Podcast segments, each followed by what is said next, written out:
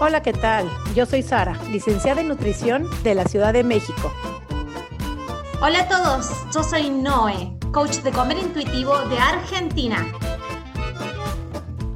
Y juntas hacemos coma y punto. Porque comer debería ser así de fácil.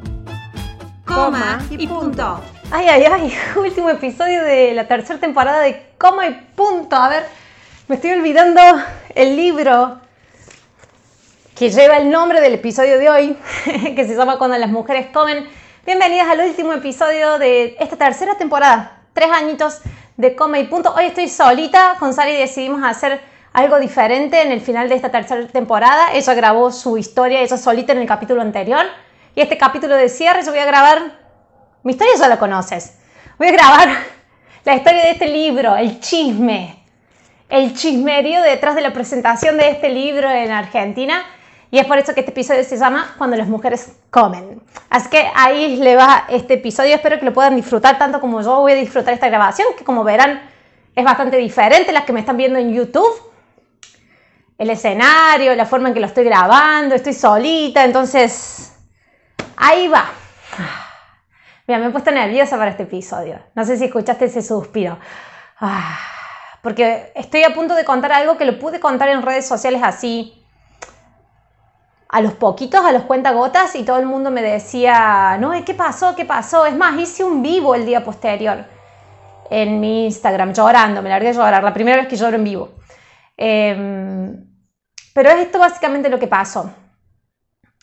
Cuando las mujeres comen, este libro que siento de que hasta el nombre vino del cielo, de verdad, con todo este conocimiento que está acá adentro, con todo este conocimiento que está en estas 250 páginas de este libro, es, yo sé que va a ser un antes y un después en la vida de las mujeres. Ya lo han comprado seguidoras de España, Estados Unidos, de México, Costa Rica, Panamá. Eh, ha llegado a Francia, a, a seguidoras mías que hablan en español, que están en Francia, Italia, ese siempre fue mi sueño con mi primer libro. Y lo que te estoy diciendo ahora no es irrelevante y es ahí el comienzo de toda esta historia. Ese fue mi, sueño con mi primer libro, que se llama Mi cuerpo sin reglas, las que me conocen de mis redes sociales. Hace tres años y medio firmé contrato con una editorial, no voy a decir el nombre, todas las deben conocer, no es nada secreto ese contrato con ese editorial donde yo propongo el nombre Mi cuerpo sin reglas para el libro, que lo termino trabajando con una publicista al nombre y pongo en las manos del editorial y le doy los derechos de mi manuscrito a la editorial. No sabía que iba a terminar del modo que terminó o que lo que ocurrió hace menos de un mes atrás, hace un, mes y medio atrás. Em, para aquellas que quieran saber un poquito sobre contratos editoriales, eh, yo cuando firmo este contrato, hay personas que, hay autores que firman el contrato de manera gratuita, es decir, que la editorial no les cobra nada, porque son personas famosas, entonces para la editorial es tener libros asegurados, ventas aseguradas de libros. Entonces, si agarra una persona famosa, le hacen un contrato editorial, la persona escribe un, un libro, o dice escribir un libro y un autor fantasma, como se llama, le escribe un libro, pero le ponen el autor como si fuese esa persona famosa para que este editorial venda libros. ¿Sí? Tienes que saber de que eso existe. Eh, yo en mi caso, a mí no me lo hicieron gratis. Yo para publicar mi primer libro tuve que pagar 3 mil dólares. Sí, 3 mil dólares. Em, no me escribió a mí nadie el libro, lo escribí yo. Y con una publicista que se llama Daniela Silverberg, que ustedes la conocen porque también la he comentado en mis redes sociales.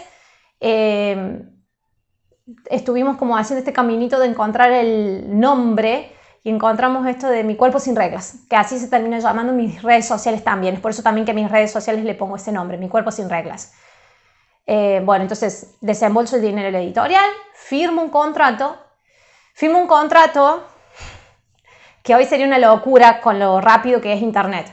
Firmo un contrato por ocho años, que es un contrato editorial tradicional, un contrato que me destina a mí 8% de la venta de cada libro, es decir, no solamente que yo pago 3 mil dólares, sino que después, cuando ellos vendan libros, de esa venta solamente 8% viene para mí y permanecen 8 años con el derecho de mi libro y de mi autoría. Y hay una cláusula ahí en el medio que dice de que ellos tienen la opción, o yo tengo la opción, de que mi segunda obra yo la pueda hacer con ellos de manera gratuita. ¿Sí? Entonces, Noelia, ya no puedes pagar, ya no tienes que pagar 3 mil dólares, podés publicar tu segunda obra con nosotros de manera gratuita. Entonces, al momento de yo tener mi segunda obra, uno piensa, uno empieza a pensar y hace números, ¿cierto? Se hace tres años y medio firme con un contrato con una editorial. Yo tuve que desembolsar 3 mil dólares. De vuelta me vinieron solamente el 8% de 230 libros que esta editorial vendió en tres años y medio, míos. Yo digo, vendieron 230 libros nomás míos. Eso es lo que ellos me rindieron y que dicen que vendieron. Y de eso solamente me dieron el 8%. Entonces, saca, es así, como vueltito de dinero. Yo digo, hace cuatro años vengo construyendo mis redes sociales. Ahora yo tengo Amazon y puedo publicar en Amazon. Y además puedo llegar a otros países, cosa que el primer libro no llega. Todas las seguidoras mías que me han pedido mi libro, que son de otros países, ya saben la respuesta es, no se encuentra, no está en Amazon, no está en Kindle, no está en ningún lado, está solamente en Argentina, en librerías físicas y si no lo compras por internet, pero el libro físico. O el ebook en bajalibros.com pero las personas que quieren el libro físico, como yo, que les encanta tener el libro, marcarlo, leerlo, hablar con el libro, con la lapicera, no podían hacerlo. Entonces, es como que ellos me ofrecieron, me dicen, no, les recuerda que podés hacer tu segundo libro, cuando ellos se enteraron de que yo estaba con un segundo libro, porque me seguían en redes sociales, que ellos se enteraron, me dice, podés hacer tu segundo libro de manera gratuita con nosotros. Y yo les dije por mail, y tengo todos los mails, eh, no, gracias, eh, el primer libro creo que está limitado y me gustaría que el segundo libro llegue a otro mercado. me voy a autopublicar por Amazon. Esto hace seis meses atrás ya se los había dicho y está plasmado en un email. Todo listo. Me dedico a hacer, a editar mi libro, me dedico a contratar un diseñador, pago la edición, pago el diseñador para el libro, lo publico en Amazon, hago el registro del libro también en Argentina y hago unas copias. Unas copias ¿Por qué? Porque en Argentina no llega a Amazon. Entonces, para mis seguidoras, alguien que se puso a agujerear, para mis seguidoras que son de Argentina, que querían el libro físico, pero que solamente estaba en Amazon, ahora el impedimento era al revés. ¿Cómo hacen las argentinas para comprar el libro que viene de Amazon y no ingresa a Amazon en Argentina? Entonces dije, voy a mandar a imprimir por una imprenta un número de libros para entregárselos a mis seguidoras y voy a hacer una mini reunión en un bar en Córdoba capital para que mis seguidoras vayan, hablen conmigo, que en realidad lo pudimos hacer a eso, hablen conmigo, se diviertan y leamos la introducción del libro, cosa que voy a hacer ahora dentro de un ratito al finalizar este episodio. Vieron, todavía duele, por eso doy esos respiros, esos suspiros. Bien, y mm, hago todo eso, llevo a Córdoba, llego al, día de la presentación y cuando ya estaban todas mis seguidores ahí, yo estaba adelante con mis libritos, todo, llega una asistente de juez. Me dijeron que dije juez, algún momento me dice, no, no, no es un juez, es un asistente de juez que viene en nombre del juez con dos abogados. El abogado del editorial y el abogado teóricamente de defensa mía porque era una acción sorpresa. Y me sacan, me retiran del lugar, me secuestran un ejemplar del libro me hacen firmar un acta de que esta editorial estaba iniciando un proceso judicial y que estaban recabando pruebas. Alguien está agujereando, disculpen. Ocurre, es la ley de Murphy, me pongo a grabar y agujerear. Entonces, pasa eso, imagínense yo, temblado como una hoja, eh, digo, puta madre, primero me arrepentía de haber vuelto a Argentina, ¿por qué fui a Argentina? ¿Por qué estoy haciendo esto? Me hubiera quedado en Brasil vendiendo mis libros en Amazon, ¿por qué tengo que venir a, Argentina y exponerme a esto? Y en realidad no, la culpa no la tenía yo. Yo ya me había hecho asesorar con un abogado para ver si ellos me podrían hacer algo. Me dicen, no, Noelia, no te pueden hacer nada porque esa, esa cláusula donde ellos te dan la opción a vos de hacer tu segunda obra gratuita es una opción. Y no es que vos te has ido con otra editorial, vos te autopublicaste, nadie te puede sacar tu derecho de tu autoría, de tu creación, nadie te puede sacar eso. Entonces, bien, eso es lo que fue, me retiraron del local, me hicieron firmar un acta, me estuvieron ahí como media hora, 30 minutos. Y las chicas ahí esperándome en el salón.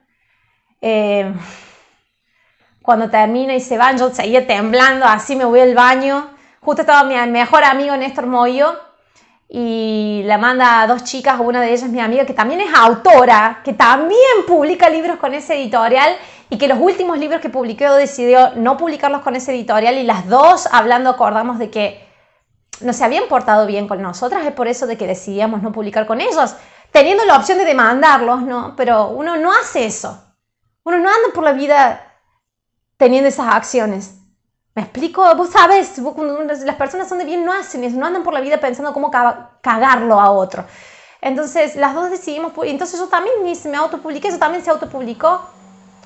Y me fue a buscar al baño y me dice, amiga, ponete bien. Le digo, estoy bien, estoy bien, no voy a llorar. Y dice así como que me sacudía el cuerpo, me sacudí las manos, los brazos, así dije, voy a estar bien, quiero estar con mis seguidoras. Y nos pusimos ahí, en ronda. Mi amigo me había acomodado todo ahí en rondita, las que estuvieron ahí presentes saben que estuvo lindo y, y les pasé el micrófono a cada una de ellas y cada una que hablaba lloraba. Cada una que hablaba contaba su historia y lloraba. Y me decía, Noé, esto vivía yo y esto conocí con vos y hoy estoy acá y estoy viviendo otra historia. Gracias porque me trajiste hasta acá, porque me di cuenta de cómo ver la vida de manera diferente, porque pasaron así todas en una ronda grande, deben haber habido 20, 25 personas más o menos. Cada una dijo una palabra, una, una palabra, dijeron de todo. Estuvimos mucho tiempo cada una de ellas hablando con el micrófono. Lore Sotomayor, una amiga también de Córdoba, cantó en vivo, una voz hermosa tiene la Lore. Y después de que terminaron todas de hablar, que me llenaron el alma diciendo, vale la pena seguir haciendo esto, vale la pena porque yo no voy y le destruyo la vida a otras personas, yo voy y le devuelvo con la información la vida a otras personas. Ayudo a que otras personas se construyan. Se vale la pena, esto recién empieza. Y una vez que terminaron todas de hablar, lo que hice es abrir mi libro. Les leí la dedicatoria primero y procedí a la introducción del libro y es lo que quiero hacer ahora en este episodio final de Coma y Punto. Agradeciéndole a Sari que me dio el espacio también para hacer esto. Agradeciéndole a todos ustedes, oyentes de Coma y Punto, también que me van a dar el espacio a hacer esto. Dedicatoria.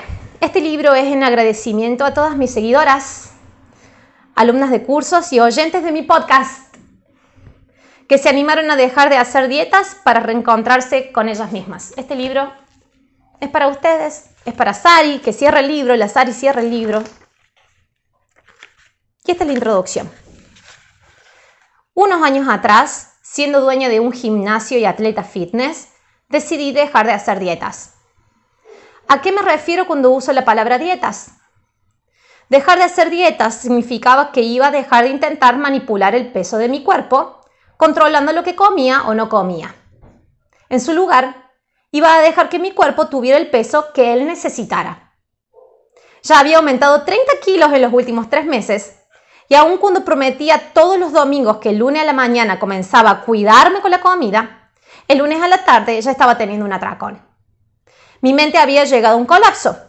No podía hacer un intento más de adelgazamiento. Desde los 14 años, mi misión de vida había sido bajar de peso. Tanto así que cuando finalmente adelgazaba, Sentía que ya no tenía nada más por lo cual motivarme. Tal vez mi subconsciente inventaba algún otro problema por el cual quejarse cuando ya no existían esos kilos de más. Cuando la misión de bajar de peso se concretaba, apareció un vacío. ¿Y ahora qué? ¿No se suponía que desde ahora en adelante la vida se sentiría mejor, llena de aceptación y autoestima? Estudié para ser profesional de la salud y promotora de los estilos de vida saludables. Bajo mis condecoraciones y gran disciplina deportiva, solo escondía un gran miedo a perder el control con la comida. Mi peor pesadilla era ser gorda. así de discriminatorio como suena.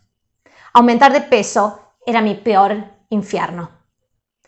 Vivía microcontrolando mi porcentaje de grasa, mis pliegues corporales y la posibilidad de que hoy la ropa me quedara un poco más holgada que ayer. Pero nadie pensaba que lo mío era locura. Todos catalogaban a lo mío como mucha dedicación.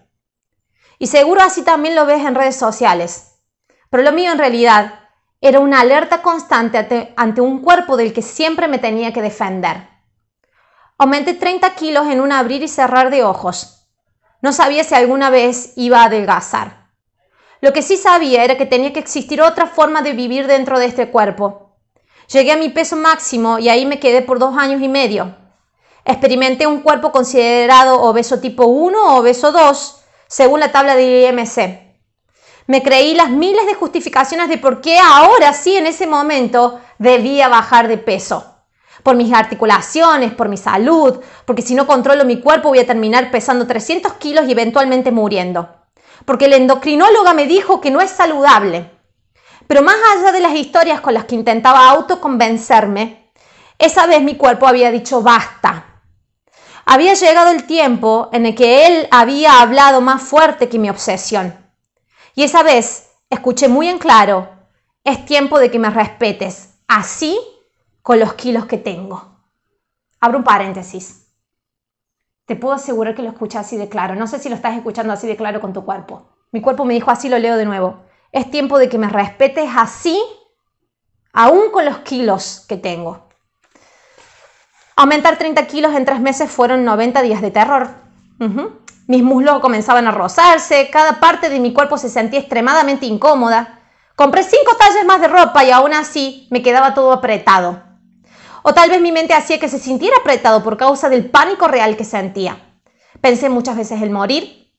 Para el día 45 ya no podía mirarme al espejo. Mi rostro había cambiado por completo. Hasta que un día llegué al tope de aumento. Y lo supe. Ese era mi, mi peso máximo de toda la vida. Si me hubieras dicho que en ese momento me tocaba quedarme en ese peso por más de dos años, no lo hubiera tolerado. Estaba en ese peso que me hacía pensar en no vivir más. En algún momento decidí dejar que mi cuerpo tuviera ese peso si realmente, si era realmente lo que él necesitaba, el tiempo que lo necesitara, inclusive si eso significaba la posibilidad de que toda mi vida tuviera que transitar en ese tamaño de cuerpo. Comencé a comer lo que quería realmente comer y nunca más seguí una dieta plan o reglas u horarios que limitaran la comida. Nunca hubiera pensado que aumentar esos 30 kilos en tres meses me liberaría. Vendí mi gimnasio, cambié de profesión, estudié fotografía, marketing digital y había una fábrica de zapatillas con mi papá. Viajé a lugares exóticos, disfruté mi sexualidad, practiqué comer de forma intuitiva y al cabo de un año de haber dejado de hacer dietas, sabía que nunca más volvería atrás. Tuve días mejores, tuve días peores. Por momentos me sentí en total desesperación y quería con todas mis fuerzas adelgazar. Vos me entendés eso, ¿cierto? Pero algo dentro mío, una paz que nunca había experimentado, me recordaba que siguiera el camino. Este camino de escucha y respeto corporal. Y continué aprendiendo de la mano de esa nueva libertad. Lo que encontré al transitar este proceso fue mucho mejor que ser flaca. Me encontré a mí misma. Muy dentro de nosotros, debajo de los métodos destructivos para modificar nuestro peso, queremos paz. Paz en habitar nuestros cuerpos, paz en nuestras mentes, paz en el diario y decidir con la comida. Paz. Era así tan simple.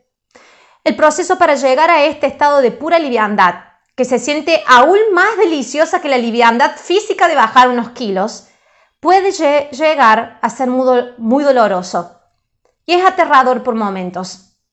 Pero lo que nos espera al cruzarnos a la otra vereda, la que nunca consideramos posible, es intensamente más abundante que los kilos que andábamos buscando perder y la ilusión de que de felicidad que algún día llegaría con un cuerpo más pequeño. Escribí mi primer libro, Mi cuerpo sin reglas, donde te conté con muchos más detalles toda mi historia. Conociste toda mi vida, mis 16 años de locuras para bajar de peso, hasta mi introducción al comer intuitivo. Este libro es prescriptivo. Sí, es una invitación a practicar, Podés consultar con tu médico o nutricionista, hasta con tu psicóloga, sobre el método que te propongo. Pero te aviso que la mayoría de los profesionales de la salud no manejan este tipo de abordaje. Les da mucho miedo. Pero yo confío en vos. Confío porque conozco la sabiduría que viene dentro de tu cuerpo. Cada paso o detalle que te propongo, recibilo con calma. Por momentos vas a querer llorar, por momentos te vas a enojar, te vas a enojar mucho conmigo. Podés dejarme hate en mis redes sociales. Estoy dispuesta a recibirlos. Yo hubiera hecho lo mismo si alguien se metía con mi mayor dolor. Mi misión es que cada una, no, es así, mi misión es que cada vez más mujeres lleguen a un estado de absoluta libertad con sus cuerpos y con la comida. Nos merecemos sentirnos así de plenas en el paso por esta vida. Pero para experimentar eso, tenemos que extirpar ese virus que ha tomado la mente de las mujeres. Ese virus que hace que las mujeres comamos con culpa, con miedo, escondidas, de manera descontrolada. Muchas de mis seguidoras en redes sociales declaran ya haber dejado de las dietas. Si bien ya han despegado la hoja del plan de alimentación de la puerta de la heladera, sacarnos a nosotras mismas de la mentalidad de restricción requiere ir más profundo a la intimidad de esa voz que constantemente te habla en tu cabeza. Cuando las mujeres comen, lo hacen con miedo a engordar. No hay dieta que cure una relación de desconfianza con nuestro propio cuerpo. Las dietas son como apósitos utilizados para sanar heridas de bala, no funcionan. Cuando las mujeres comen lo que les gusta, lo hacen con culpa y escondidas. Las dietas no curan el placer negado, más bien lo terminan ahogando. Cuando las mujeres comen, juzgan su hambre como demasiada. Porque si nuestra hambre no fuera demasiada, nuestro cuerpo tampoco. Cuando las mujeres comen, se juzgan a ellas mismas y juzgan a otras mujeres porque estamos todas llenas de miedo a fallar con la comida. Por eso, no basta con dejar de hacer dietas. Las dietas tienen que dejar de hacernos a nosotras, definirnos, clasificarnos y desaprobarnos. No alcanza con solo despegar la hoja del plan de alimentación de la puerta de la heladera. Es desintoxicarse de toda una mentalidad engramada en nuestro subconsciente que viene de nuestras bisabuelas y que ya no queremos que pase a las siguientes generaciones. Quiero acompañarte paso a paso en ese proceso de desintoxicación, para que eventualmente, de aquí a un tiempo, todas podamos decir, cuando las mujeres comen, lo hacen en paz. Y espero que te haya gustado mucho este episodio especial, este cierre de año de Coma y Punto. Es más, acá hay otra novedad acá hay otra novedad, que para este entonces ya me tendréis que haber dejado like, un comentario, me tendréis que haber comentado algo de la introducción de este libro. Pero ahora oficialmente también voy a anunciar de que quiero generar, además del podcast, un rinconcito que se llame Cuando las mujeres comen, en honor a este libro, que tuvo un lanzamiento así como accidentado, pero lo quiero fortalecer, quiero fortalecer este libro y que este libro que sale menos que ir a comer a McDonald's. Puede llegar a muchas más mujeres. ¿Me ayudas? La idea va a ser de que cualquier pregunta que tengas sobre tu proceso de dejar de hacer dietas, me la puedas dejar ya mismo si quieres en este episodio. Si me estás escuchando por Spotify no lo vas a poder hacer, te vas a tener que ir a mi canal de YouTube. Pero dejarme un comentario sobre tu consulta o contame tu historia. Quiero generar, si hay muchos comentarios, voy a generar más de un video o dos videos por mes. Quiero llenar esta red social, YouTube, con un mensaje que sea de cambio generacional en la relación con nuestra comida para que dejemos otra cosa de acá en adelante para nuestras hijas, para nuestras nietas. ¿Me ayudas a hacerlo? Entonces, abierto oficialmente el rinconcito cuando las mujeres comen en honor a este libro, que no lo para nadie. Y mi pregunta es, fíjate con lo que voy a cerrar este. si la editorial vendió solamente 230 libros de mi libro anterior, Mi cuerpo sin reglas, en tres años y medio. Solamente 230 libros, como ellos declaran haber vendido. ¿Por qué tanto interés en mi segundo libro? ¿Por qué? No es redituable 230 libros solamente para una editorial en tres años y medio. Se lo dejo para que lo piensen, porque yo también lo estoy pensando. Muchísimas gracias por estar en este episodio especial conmigo. Déjame el like, compartilo, mándale un mensaje también en la área acá en los comentarios. Se viene la cuarta temporada de Como y Punto con invitados, con secciones especiales. Vamos a tratar de darle una vuelta a todo esto. pero estoy muy feliz de que empiece todo este nuevo ciclo. Estoy generando también todo un equipo de trabajo, vas a empezar a conocer gente que está trabajando conmigo, así que 2023 se viene, se viene con muchísima información, con muchísimos puntos, instancias de encuentro, de compartir, de avanzar. No estás sola en este proceso, no estás sola. Y muchas gracias por haber sido parte de la familia Come y Punto en todo el año 2022, en la tercera temporada de Come y Punto. Nos vemos el año que viene.